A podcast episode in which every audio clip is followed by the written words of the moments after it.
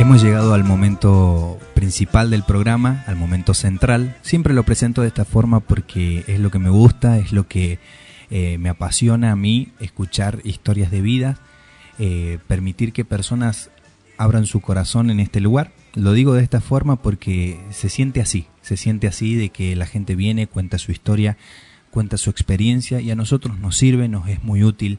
Eh, Silvia lo mencionaba, que en algunos momentos ella ha estado fuera del aire, ha estado en su casa escuchando historias y que esta es una parte que te hace emocionar, pero no buscamos eso nosotros, sino simplemente aprender del resto de las personas, porque a veces nos pasa que vamos aprendiendo con nuestras propias experiencias y a veces tenemos que ser sabios y aprender de alguien que ha pasado otra situación y eso nos suma a nosotros y aprendemos sobre eso y crecemos. Silvia, estamos llegando al momento de la entrevista. Bueno, felices por tenerte. Bueno, ahora te va a presentar David. Una... Estamos muy felices de este momento también, como decía David, súper esperado, yo creo que por nosotros y por toda la audiencia. Eh, y sí, qué importante es esto, enriquecerte de la experiencia del otro, porque a veces hasta no cometes errores, eh, este, porque aprendes del error del otro y por ahí te das cuenta que por ahí no va. Eh, así que bueno, súper, súper eh, rico este momento eh, en todos los sentidos, ¿no? Así que bueno, felices. Y lo valioso de poder escuchar personas que cuentan, soy un privilegiado, pues del aspecto de haber, desde el momento en, como decía Silvia en su momento, que convoco personas, por decirlo así, desde el momento en que llamas a alguien y te dice que sí, hasta el momento en donde dicen es que me sentía cómodo y, y me largué a hablar sobre eso y conté ciertas cosas de las cuales antes no las había contado. Y, y, elegir este lugar, este espacio, este programa, tal vez estás escuchando este podcast en una manera mejor y lo solemos decir, si te gustó, tal vez a otro también le es útil, compartilo, le va a ser bien.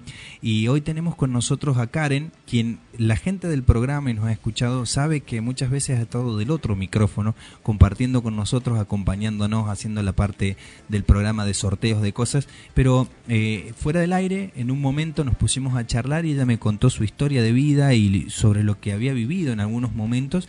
Yo le dije, bueno, estás en una silla en donde en algún otro programa vas a tener que estar en la silla de enfrente, porque nosotros acá la distribución de la radio es una mesa donde estamos tres personas y, y quien me acompaña está a la derecha, pero bueno, va a tener que estar a la izquierda compartiendo de tu historia. Así que bienvenida Karen de otra forma hoy y gracias por estar acá. Bueno, un placer, un placer, muchísimas gracias por la invitación. Eh, y nada, ansiosa también eh, por compartir un poco esto que creo que eh, es fundamental hablar de ciertos temas.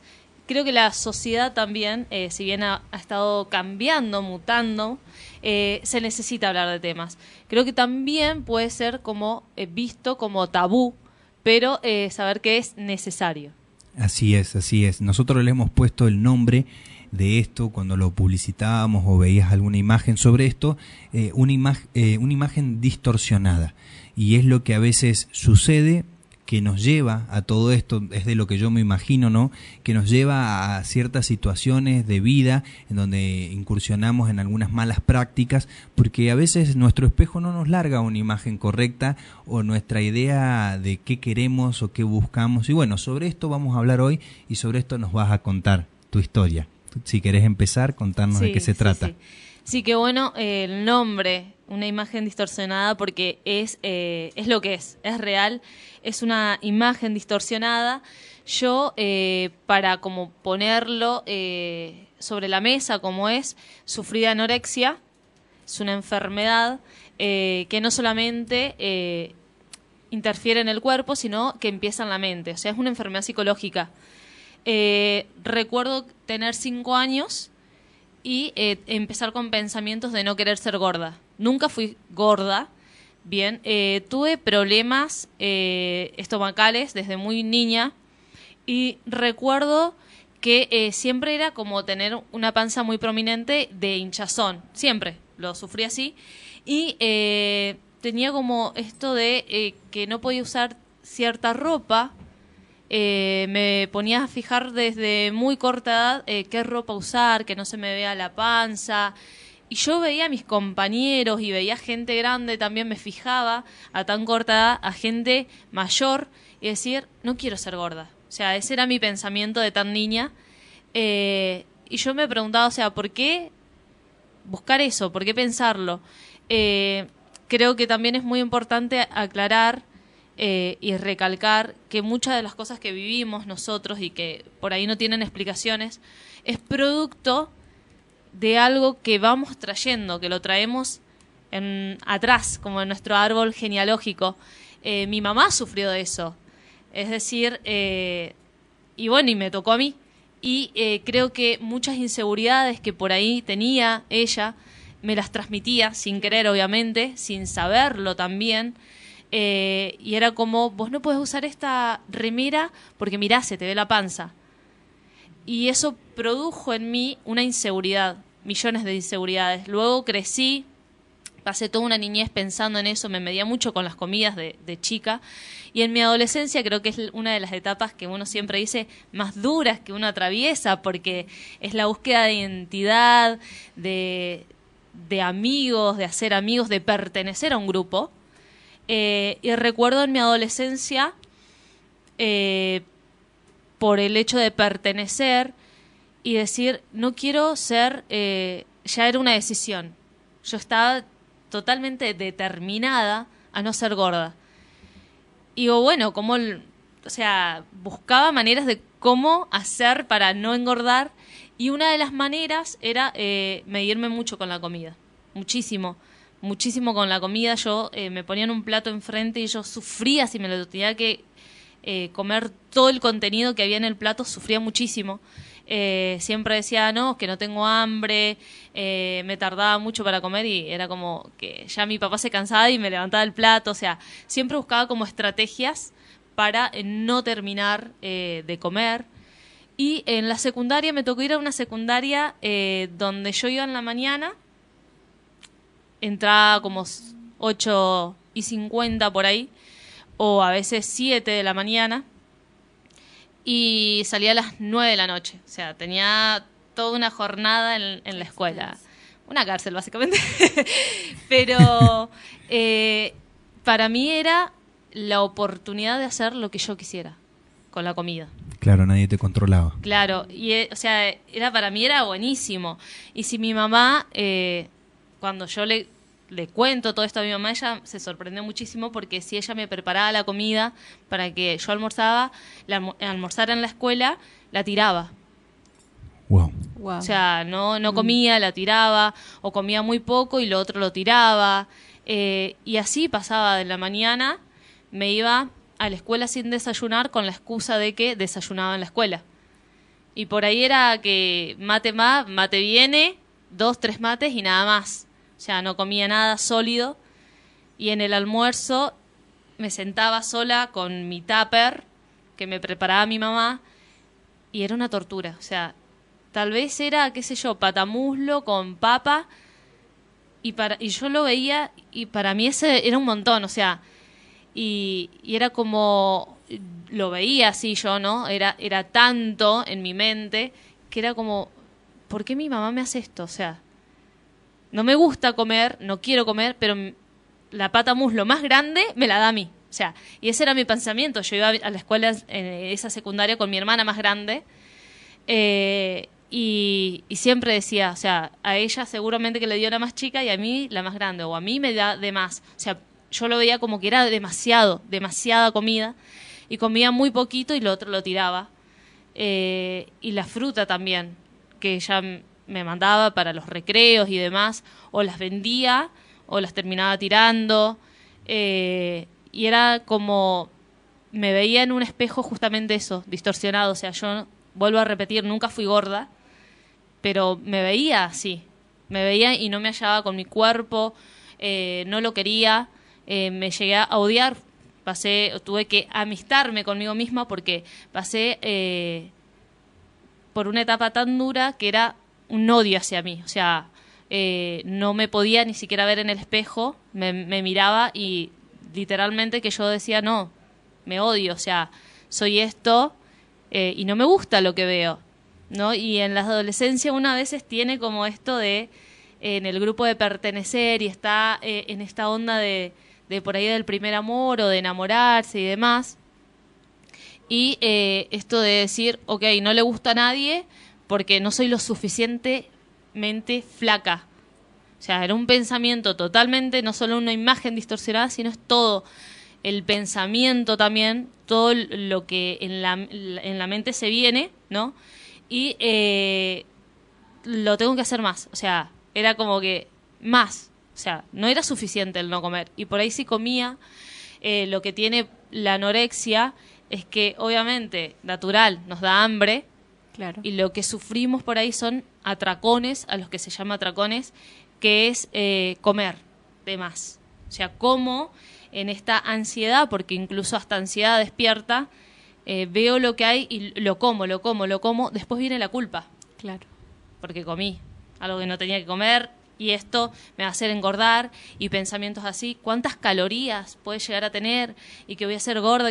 Y de ahí viene eh, que a muchas les pasa y a otras no, el tema de la bulimia. Que la bulimia es eh, provocarse el vómito, ¿no? Para no digerir los alimentos. Eh, y la anorexia es directamente no comer. Y cuando me daba esos atracones, yo decía, no, no puedo intenté muchas veces también eh, provocarme el vómito eh, y realmente era, o sea, no sabía cómo hacerlo y buscaba, buscaba en internet, recuerdo buscar en internet formas, o sea, cómo hacer para... Y en esa época, me voy a delatar tal vez un poco con la edad, cuando yo era joven, eh, había que ir a pagar un ciber porque no, no estaba como... no estaba en el celu. Claro, eh, ahora la facilidad del celular. Eh, entonces era pagar un ciber, tal vez una hora, información acerca de eso eh, y demás. O sea, siempre buscaba, y, y de más grande también, obviamente, porque esto duró desde, desde mi niñez hasta los 23 años. Vos sabés que me quiero parar un poquito en, lo que mencionás varias veces de nunca fui gorda, ¿viste? Eso me, impacta porque Hoy en día, hasta su vez, conocemos, ha venido también acá a este programa y nos ha contado su historia, su experiencia, alguien que vivió con sobrepeso. Mi caso justo también es algo particular que lo he contado en algunas oportunidades. Yo he bajado 40 kilos teniendo ya una, un peso que no era saludable, en donde yo entiendo que ya desde ahí podemos definir ya una gordura, porque hoy en día eh, yo por ahí miro mi espejo y siento que todavía, eh, uy, podría mejorar algunas cosas en el deporte, en todo, pero uno tiene un peso se, podría decir saludable, donde se puede mover y todo, y, no lo define de esta forma, como vos decís, esa gordura. Y verse a su vez con un temor mucho más lejos a todo eso que se está por vivir y no querer vivirlo, ese, ese estar, y, también el patrón de cómo lo define como gordura la sociedad, porque a su vez eh, estás muy lejos de algo así. Eh, muchas personas eh, apenas también sin serlo se definen como gordos, hay gente que por esos temores define a otros también, porque hay veces que las inseguridades de uno los trasladan a otras personas. Hay gente que conocemos de historias en las escuelas, en todos lados, que vive diciendo, uy, este es gordo, este es gordo, este es gordo, y tiene que ver con lo que esa persona tiene miedo de él mismo y le, da a la otra. Bueno, surge todo un tema con esto, pero me llama eso la atención de cómo vos sin serlo, sin haber llegado a ciertos niveles de peso que no eran saludables, tenía que ver todo con una imagen, con cómo no te querías ver y, ese temor a que te llevó a hacer todo este tipo de cosas que sin darte cuenta, porque ahora seguro nos vas a contar, estabas creando otra imagen que en algún momento, no sé si te gustaba también esa otra imagen o, o cómo era eso. Claro, sí, totalmente. Creo que fue de todo un poco eh, yo siempre recalco mucho esto de ahora la sociedad está cambiando. Y ahora hay una generación, muchas generaciones que están creciendo en otro tipo de sociedad. Eh, la sociedad que me tocó crecer a mí era una sociedad eh, donde se veía todo mucho de lo estético. Y yo soy muy estética, eh, voy a ser sincera, eh, siempre me gusta verme bien, siempre, eh, de, tal vez no me peino mucho, muy seguido, pero siempre me gusta verme bien, que, que estar arreglada y demás. Y lo he sido así de chica, y esto de, para mí era muy antiestético, o sea, una persona fea era gorda, o sea, ese era mi pensamiento, el gordo era feo eh, y por lo general, si eh, tenía ese cuerpo o de esa manera, eh, le costaba más otras cosas, tal vez hacer amigos, conseguir a alguien que lo amara. Eh, y ese era mi pensamiento, ¿no? Y esto de... Eh, siempre estuve bajo peso yo. Creo que fue más allá de una genética que venimos, eh, mi mamá no, no es gorda, es decir, hay una genética, ¿no?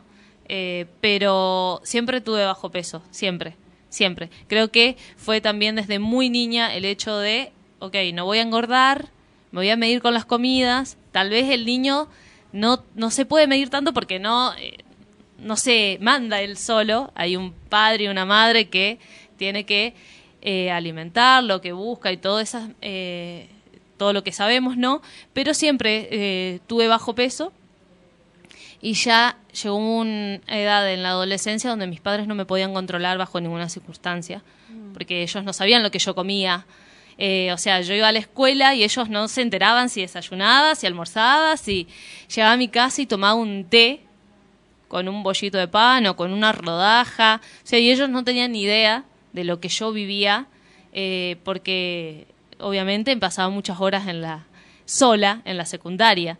Entonces, eh, mi mamá siempre me llevaba a la, a la, nutricionista, tenía control, que para mí era una tortura, una tortura. Yo decía, eh, obviamente eso es amor, pero yo lo entendía como un odio. O sea, mi mamá no... ¿Por qué no me deja sola? ¿Por qué no me deja vivir? O sea, yo quería vivir esa vida, porque para mí esa vida era el, estaba bien, era la que yo quería, yo la había decidido así. Y recuerdo que me hacía muchos análisis, me llevaba al, pediatra en ese entonces, ¿no? porque era menor, eh, a la nutricionista y demás, y siempre era la misma historia, ¿no? que está por debajo de la línea de su peso. O sea, esta niña no come. Y era muy feo, o sea, yo ahora lo entiendo porque es muy feo, porque a los primeros que se lian es a los padres. ¿No? Esto de, eh, ¿qué está pasando en tu casa? O sea, tu hija está bajo peso, algo está pasando. O sea, eh, los primeros en señalar siempre son a los padres, ¿no? Eh, y entonces era como, no, pero sí, vos comés, y la historia siempre, no, es que ella va a la secundaria muchas horas. No, yo como, decía, o sea, y la mentira siempre por delante, porque eso te lleva a, a mentir muchas veces y a no decirlo. O sea, yo no podía decir que era anoréxica, no lo podía reconocer, digamos, ¿no? Eh, no podía decir, sí, yo soy esto, o sea, yo tengo esta enfermedad porque es una enfermedad. Y vos cuando en ese tiempo que estabas con esta enfermedad, este, ¿habías conocido a alguien que, que estaba quizás con tu misma ideología, pensamiento? Eh, ¿Te juntabas con alguien también que se medía con las comidas, con las calorías? ¿Conocías o, conocías la palabra anorexia?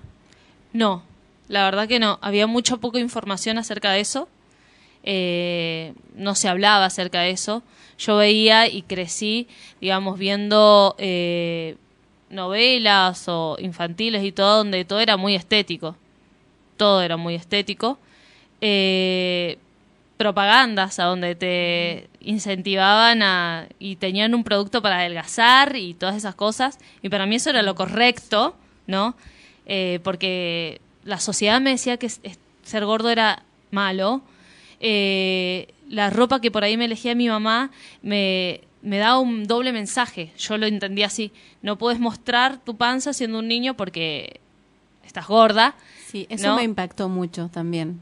Ese doble mensaje. Eso de que te, no te sugieran algún tipo de remera para esconder tal cosa. Eh, bueno, me, impactó. A mí me lleva también todo esto a pensar porque yo tengo una hija chiquita, también Silvia también tiene hijas, y uno piensa en cómo generar la identidad de ellos. Y tiene que ver con todo esto de eh, cuando vos haces ciertas cosas donde al niño le marcas qué está bien y qué está mal. No le estás diciendo nada, sino se lo estás marcando de alguna forma en decir, ay, yo no quiero que mi hijo muestre esto. Y tal vez, como dijiste, los orígenes, patrones de antes, las costumbres, tal vez tu mamá vivió lo mismo de chica y con menos información en generaciones mm, anteriores y a donde ella le marcaron ciertas cosas en su adolescencia donde no tenía otra forma y otra herramienta que hacer que tratar de cuidarte a vos para que no sufras lo que ella sufrió. Y, te encontrás con una situación que sin querer vas llevando a la, a la gente, a la, a la, generación que sigue, a tus hijos, a de los que sos responsable de cuidarlo, guiarle, generarle una identidad de a poco, en eso, ¿no? Entonces, qué, qué, importante, y me quedo nuevamente con eso, es eh, la gordura y, y, hoy en día lo bueno es que, eh, si lo podemos decir nosotros sin ser tan especialistas ni profesionales, es que hay una diferencia en la gordura o un poquito de kilos de más, que hoy en día también lo aceptamos mucho mejor y me parece muy bien como sociedad, y lo que ya roza la línea de la obesidad de diferentes tipos de grados, ¿no? Donde ya te hace mal a tu salud. Entonces, siempre los extremos mm. eh, son malos y el equilibrio y, amarse a uno es algo bueno. Pero llega un momento en donde vos encontrás a una Karen que, que no quisiste llegar o cómo, cómo es que empezás mm. a revertir todo ¿Cómo te das cuenta que tenés que cambiar? Sí, eh, yo sinceramente, o sea, recibí mucha ayuda de muchas partes que no quise que no quise. Mis papás no supieron cómo ayudarme porque obviamente al no darse cuenta de esto a tiempo, eh, si bien lo sabían, me llevaban al, a la nutricionista y demás, eh, esto de, eh, de no saber cómo ayudar a alguien que pasa por esto. Recuerdo egresarme de la secundaria, tenía creo que 17, 18 años, me pongo de novia y mi mamá qué hace, o sea, cada vez estaba más flaca y mi mamá que hace habla con mi novio en ese entonces y le dice, mirá, eh, te pido por favor, a mí no me hace caso, eh, que le ayudes, porque a mí no me, no me hace caso. Eh, recuerdo que él me, me dijo así, mira, si vos no comés, no podemos salir más. Y yo me enojé muchísimo, o sea, para mí era la peor persona del mundo, porque nadie me podía venir a decir a mí que cómo hacer con mi vida, o sea, yo quería eso, ¿no? Y fingía todo el tiempo fingía todo el tiempo, todo el tiempo fingía que comía, todo el tiempo fingía que estaba bien, todo el tiempo fingía. Eh, recuerdo a los 23 años, ya teniendo que todo esto se termina, eh, termino con mi, relación con mi novio en ese entonces y eh, mi mamá venía luchando por una operación que yo tenía que transitar, una operación de columna, para que la obra social lo reconozca y demás, y se da. 23 años, marzo, ¿no? Eh, se da esta operación. Marzo más o menos del 2016, 2015 por ahí, sí, 2016 se da esta operación. Y eh, no me preocupaba nada a mí. lo único que me preocupaba en la operación, o sea, estaba tan mal, tan mal, que el médico me dice, bueno, mira, la operación tiene estos riesgos, demás. Lo que sí vas a pasar un mes en cama para recuperarte. Cuando me dijo eso, para mí fue una bomba porque fue como, ¿qué hago con la comida? O sea, esa fue mi pregunta. Ni siquiera, eh, bueno, ¿cómo voy a hacer después? ¿Voy a poder caminar? O sea, era la columna. Una operación muy riesgosa. O sea, mi pregunta era, ¿qué hago con la comida? Ahora mi mamá me va a controlar lo que como. O sea, ella me va a dar de comer y va a controlar lo que como. O sea, ¿qué hago? La escondo debajo de la cama. No puedo porque se va a sentir, obviamente, después el olor y, y demás. ¿Qué hago? Tengo que inventar algo me operan, salgo muy bien de la operación. Eh, de hecho, el médico dice, la verdad que fue un milagro la operación porque me dieron las peores prótesis. Eh, no perdí mucho sangrado, que podría haber sangrado demasiado. O sea, el médico lo catalogó de esa manera, un milagro. Salgo de la operación y en mí empezó algo. O sea, a mí me llamó muchísimo la atención eso de que eh, diga el médico, fue un milagro. Mi primo en ese entonces venía a una iglesia y para mí fue muy clave, o sea, él fue a visitarme, creo que al, al hospital, había salido de la operación y dice en un momento, bueno, ¿querés que oremos? Y yo lo miré, yo conocía a Dios, debo decir, antes incluso de, entrar al quirófano, mi mamá oró por mí, ¿no? Eh, conocía todo, pero estaba como muy, no sé si enojada, pero tal vez ya resignado, o sea, la vida que tenía era la que había querido construir, era la vida que me merecía. Yo creía que me merecía una vida miserable, porque en realidad eso eh, era mi pensamiento, ¿no? Y accedo a que ore por mí. Y de ahí no lo vuelvo a ver a mi primo hasta mi cumpleaños. Había pasado ya casi un mes de mi recuperación. Y para mí era una tortura que mi mamá me llevara la comida, el desayuno, y después del almuerzo, y yo decía, tanto me va a dar de comer, pero lo comía, o sea, lo comía. No me costaba comerlo y a mí me sorprendió. para mi cumpleaños va mi primo y me dice, mira, lamentablemente no pude venir antes, pero eh, vine ahora porque sentí que, que debía venir igual, qué sé yo, y me pregunta cómo estaba. Y yo, muy soberbia, le digo, bien, como, no preguntes más. Y él me dice, no, de verdad, te quiero preguntar cómo estás. Nunca nadie me había hecho esa pregunta. Claro. o sea, la pregunta de, pero no en serio, che, ¿cómo estás? Claro, no simplemente un saludo, ¿cómo claro, porque acá lo naturalizamos demasiado y es, no, pero, ¿de verdad cómo estás vos? Y la verdad que esa pregunta me descolocó, porque nunca me había planteado cómo estaba. O sea, para mí el hecho de, era como, bueno, vivo esta vida miserable porque la vida que me merezco, eh, ese era mi pensamiento, lo que yo creía. Soy esto, tengo esta enfermedad que le pude poner nombre recién cuando salgo de la secundaria, que se empieza a hablar un poco de eso, de la anorexia, le puedo poner nombre. Eh, si alguien me decía que yo tenía esa enfermedad, lo odiaba a muerte, o sea, era mi enemigo. Me peleé con mis hermanas, con mis padres, discusiones, todo, no quería reconocer absolutamente nada. Y el hecho de que me preguntara, no, pero en serio, te estoy preguntando cómo estás vos, me llevó a pensar todo eso, o sea, ¿cómo estoy? ¿Qué estoy haciendo? O sea, algo estoy haciendo mal porque estoy mal, no porque es lo que me sale. Y le conté, le digo, la verdad es que me siento muy mal porque yo tengo que recuperarme esta eh, operación y mi mamá, con todo lo que ella tiene, ¿no? En ese tiempo mi mamá tenía una enfermedad eh, y mi mamá con todo lo que ella tiene tiene que ocuparse de mí. O sea, ella me tiene, yo le decía a mi primo, me tiene que bañar. Y, y yo la verdad que me sentía muy mal, ¿no? Depender de, qué sé yo, con 23 años, de mi mamá, que tendría, o sea, mi pensamiento era, tiene que ser al revés. O sea, yo tengo que a mi mamá eh, estar para mi mamá, no así, ¿no? Y él me dice, bueno, mira, ¿querés que oremos? Y ahí estaba, para mí era, ahí está otra vez la, con la pregunta, ¿por qué me haces esta pregunta? Le dije, bueno, dale. Y luego de eso, oramos, la verdad que me sentí muy bien, eh, no lo voy a negar. Después de eso, mi recuperación tenía que seguir, ¿no? Eh, mayo, más o menos junio, julio, se cumplía ya mi recuperación final, completa, empezó rehabilitación y demás. Y mi prima, la hermana de mi primo, eh, mi primo Eric, ¿no? La hermana de él me dice, che, mira, en un campamento en la iglesia que vamos.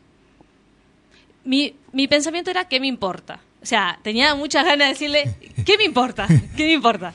Pero, ¿Lo dije o lo pensé?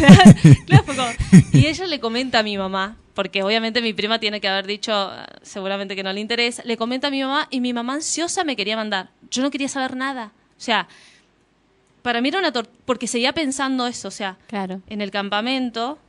Te dan de comer. sí, todo era la comida. Y todos dicen que en los campamentos. Se come, muy bien. para el que por ahí no ha ido, en todo campamento de alguna iglesia. Hay mucha La verdad que hay mucha comida y se prepara comida porque los pibes están en crecimiento y hay que darle de comer. Se come muy bien. Entonces te ibas a encontrar comida. Claro, y, mucha, era como. sentarte a comer con un montón de gente que se iba a dar cuenta si comías, si no comías. Exactamente, ese era mi miedo. O sea, que me iba a ver cómo comía ¿no? Eh, habían cosas que no podía hacer porque estaba como en la recuperación, no podía saltar todo. Entonces eh, voy al campamento muy obligada. Yo recuerdo esa mañana que tenía que ir al campamento y hice de todo para no ir. Me fui a la peluquería, llegué súper tarde a mi casa, no había hecho la valija, hice de todo para no ir. Llego a mi casa tarde, porque ya era tarde, tenía la, la valija hecha, pues la había hecho mi mamá, me había pagado el campamento, todo, o sea, yo no quería, claro, no quería saber nada y mi mamá era como que estaba, anda vos, tenía ganas de decirle, no, eh, estaba muy emocionada y yo en ese campamento tengo un encuentro con Dios, o sea, ese campamento para mí fue clave, porque mm. fue como una cachetada, ¿no? De, no de parte de Dios, o sea, la vida que yo llevaba, ¿no? Era una vida que no me merecía y entendí que me merecía algo mejor. Entendí que lo que yo creía que me merecía y, mis miedos de ser gorda y, el hecho de no querer mi cuerpo, de no amarme, era producto no de toda una vivencia que tenía, de todo algo que ya venía como en mi árbol genealógico, como dije, y de enfocarme y poner mi mirada en otra cosa, en algo de, hoy sí, a mí la tele, una propaganda, no quiero señalar ni nada, pero me dice que tengo que consumir un producto para ser flaco. Y me lo dice una persona que, que es flaca, me lo está diciendo una modelo, entonces, ok. Que se ve súper exitosa. Claro, y lo tengo que hacer, ¿no? Y ese mensaje, ese doble mensaje que te manda la sociedad, ¿no? Eh, y entendí en, en, ese encuentro que yo tengo con Dios eh, que, que no, que yo estaba equivocada. Wow. Que mi vida valía mucho. Solo Dios pudo convencer. Exactamente. que yo con 23 años pesando 40 kilos casi, no, o sea, nunca llegaba a los 50, jamás, no los pasaba. O sea, si yo pasaba a los 50, para mí era una tortura, o sea, estaba obesa. Y en realidad es un peso saludable, tenía que pesar eso. Pero para mí era eh, lo peor y, y entendí que no, que lo peor y que mi decisión de no engordar me iba a llevar a la muerte. Sin duda. A la muerte. Y a mí no me importaba, cuando yo sabía que era la muerte no me importaba pero Dios me mostró como que no, necesitas vivir por algo. Vales un montón y el hecho de decir, sí, ok, valgo, de creerlo, de creer que valgo realmente, de que vine y de que viví todo eso por alguna razón, por algo lo viví, por algo decidí eso y por algo no me morí también, ¿no? Porque podría haberme muerto, podría haber bajado muchos kilos más podría haber sido un escarbadiente caminando y Dios tampoco así no lo quiso. Eso pensaba, ¿no? Que eso todo el tiempo que vos hablabas y decías, wow, Dios la libró mucho de la muerte porque este, puedes tener un bajón muy fuerte de peso y tu cuerpo no lo iba a soportar, ¿no? La falta de nutrientes, de calor, de grasa, qué fuerte como estuviste, Dios, Dios, sí, te cuidó. Exactamente, uno lo ve eh, ya poniéndose desde otro lado, eh, y dice, wow, sí, Dios me cuidó un montón. Sufrí un montón esos tres, creo que eran tres, cuatro días de campamento, porque tuve un encuentro con Dios el último día de campamento. O sea, el último día tuve el encuentro, yo estaba con una, una actitud muy soberbia, muy desafiante a Dios. El hecho de decir, ok, bueno, si vos existís y estás sanando pies planos, bueno, mostralo entonces. O sea, esa era mi actitud todo el mm. tiempo con, las, con Dios y con las personas que me hablaban de Dios. O sea, eh, para mí eh, mi primo era, o sea, eh, en ese momento re falso, o sea, porque me hablaba de Dios? No te creo nada. Mi primo, o sea, las personas que me hablaban, para mí, o sea, si bien fueron hermosas todas las personas que me hablaron, ese recuerdo a Gise Pari, Laura Suárez, ¿no? muchas personas, José, Fernanda, muchas personas que me hablaron en ese entonces, Franco, eh, porque yo era nueva y todos me hablaban, che, qué onda y qué sé yo, fueron muy buenos, pero para mí eran todos en ese momento unos hipócritas mentirosos, no les creía nada, era todo fingido, o sea, estaba con una actitud muy soberbia de parte de Dios y Dios me mostró que no. Primero que era real. Segundo, me mostró que lo que yo estaba haciendo estaba mal, estaba atentando contra mi vida, me mostró que si yo seguía así, lo que me esperaba era un cajón y que tenía que cambiar de manera urgente. Recuerdo llegar a mi casa, ya a la iglesia, digamos, se había terminado el campamento, me espera mi mamá y yo le digo, tenemos que venir, llegamos un domingo creo, esta noche tenemos que venir, le digo, porque necesitamos esto. Y recuerdo de ese día decir, ok, ahora yo de, como determiné en aquel, en aquel entonces, con tal vez cinco años, seis años, no ser gorda, ahora tengo que determinar seguir al Dios que me mostró que hay otra vida, al Dios de vida. Y esa determinación me tiene ahora a unos casi 30 años, 29 años que tengo, con un montón de cosas que sí, que tengo que cambiar seguramente, y con un montón de luchas porque quiero dejar en claro que esto no es de la noche a la mañana. Si bien Dios trabajó en una mañana o en una tarde conmigo y me mostró así, fue que se me cayó la venda, Dios lo hizo así conmigo. Entiendo que con otras personas lo puedo hacer diferente y que es un trabajo de día a día. Yo todos los días tengo que levantarme y decir, voy a desayunar. Porque tengo que desayunar. tengo que almorzar, tengo que comer algo a media tarde y tengo que comer algo en la cena. O sea, tengo que comer y disfrutar la comida. Hoy, hoy en día, o sea, me enojo si tal vez eh, por tiempos, qué sé yo, voy al trabajo y como así nomás y como rapidito y como muy poco, o sea, me enojo si no como, pero eh, es un disfrute de todos los días, de mirarme en el espejo y decir, vales, de mirarme en el espejo y decir, soy esto, una creación de Dios, imagen y semejanza, Dios me hizo así, Dios me ama así, así para, por cómo soy ahora, eh, físicamente hablando, ¿no? Para Dios es hermoso y tengo que admitirlo y tengo que vivirlo así, ¿no? Y mirarme en el, espejo y no medirme. Eh, yo eh, usaba faja porque no quería ser gorda. O sea, yo hacía esto y se tenían que juntar mis dedos. Y ah, para eso estaba bien. El, para los que no nos ven, medía, justo el brazo con, los dedos. Medía mi, mi, mi brazo con, con los dedos y si se juntaban los dedos era un colazo, porque estaba, estaba bien, o sea, ¿no? Y esto esa de... Prueba, esa prueba muchas veces se hace para conocer la complexión en las muñecas, a vos, vos lo medías en los bíceps, o sea, es un músculo que es mucho más grande que la juntar el dedo del medio y el pulgar, pero vos querías probar y se tenían que juntar, o sea, era muy flaco. Sí, sí, sí.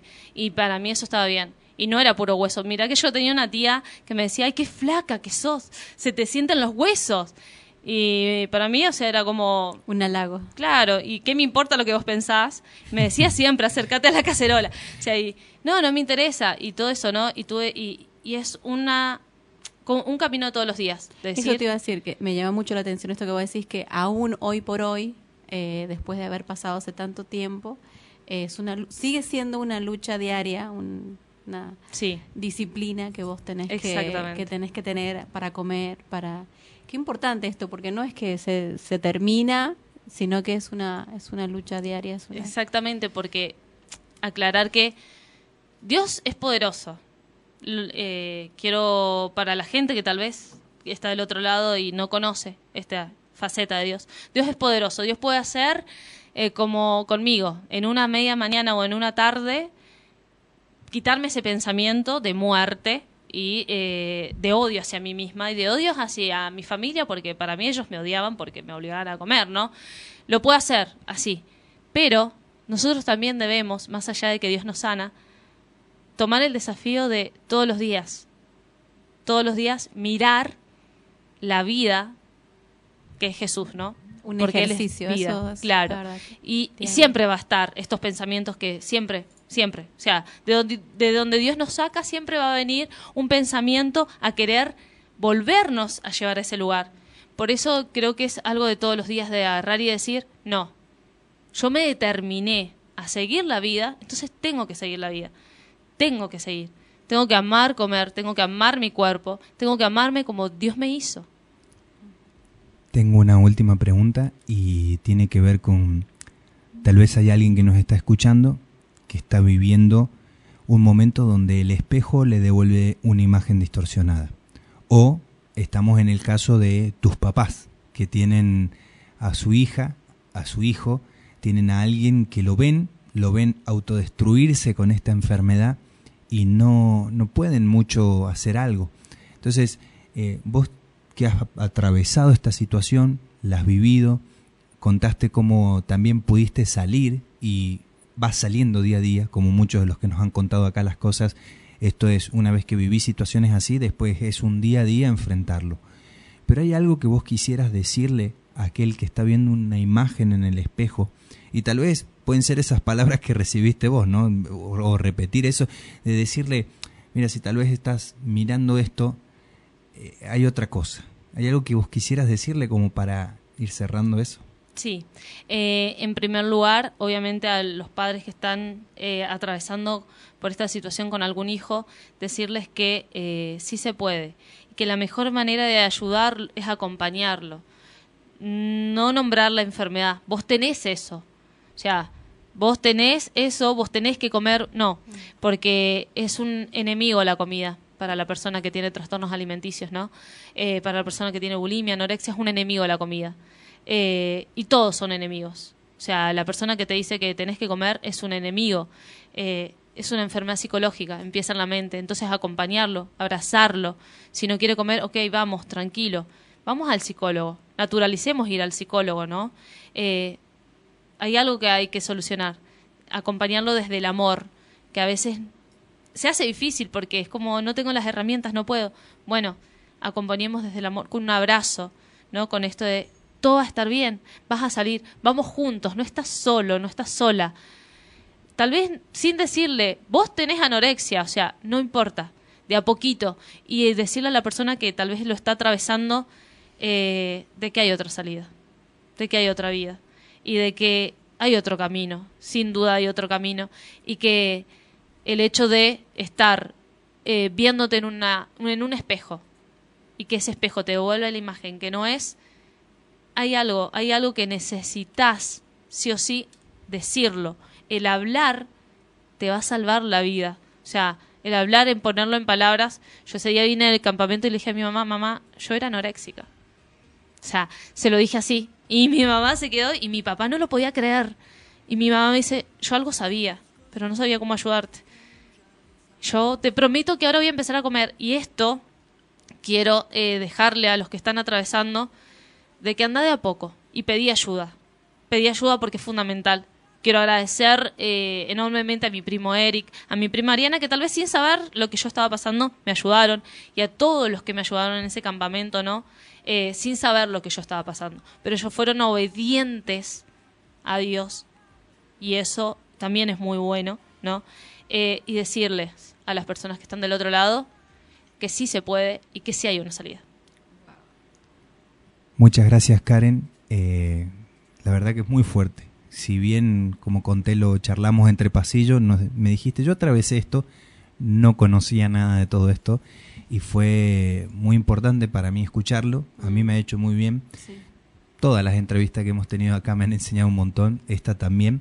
Y sé que hay gente que del otro lado tal vez la estaba necesitando. Has hablado cosas muy profundas como el tema de patrones familiares y costumbres y cosas que vienen de los árboles genealógicos, que no solamente es para esto, sino para un montón de situaciones.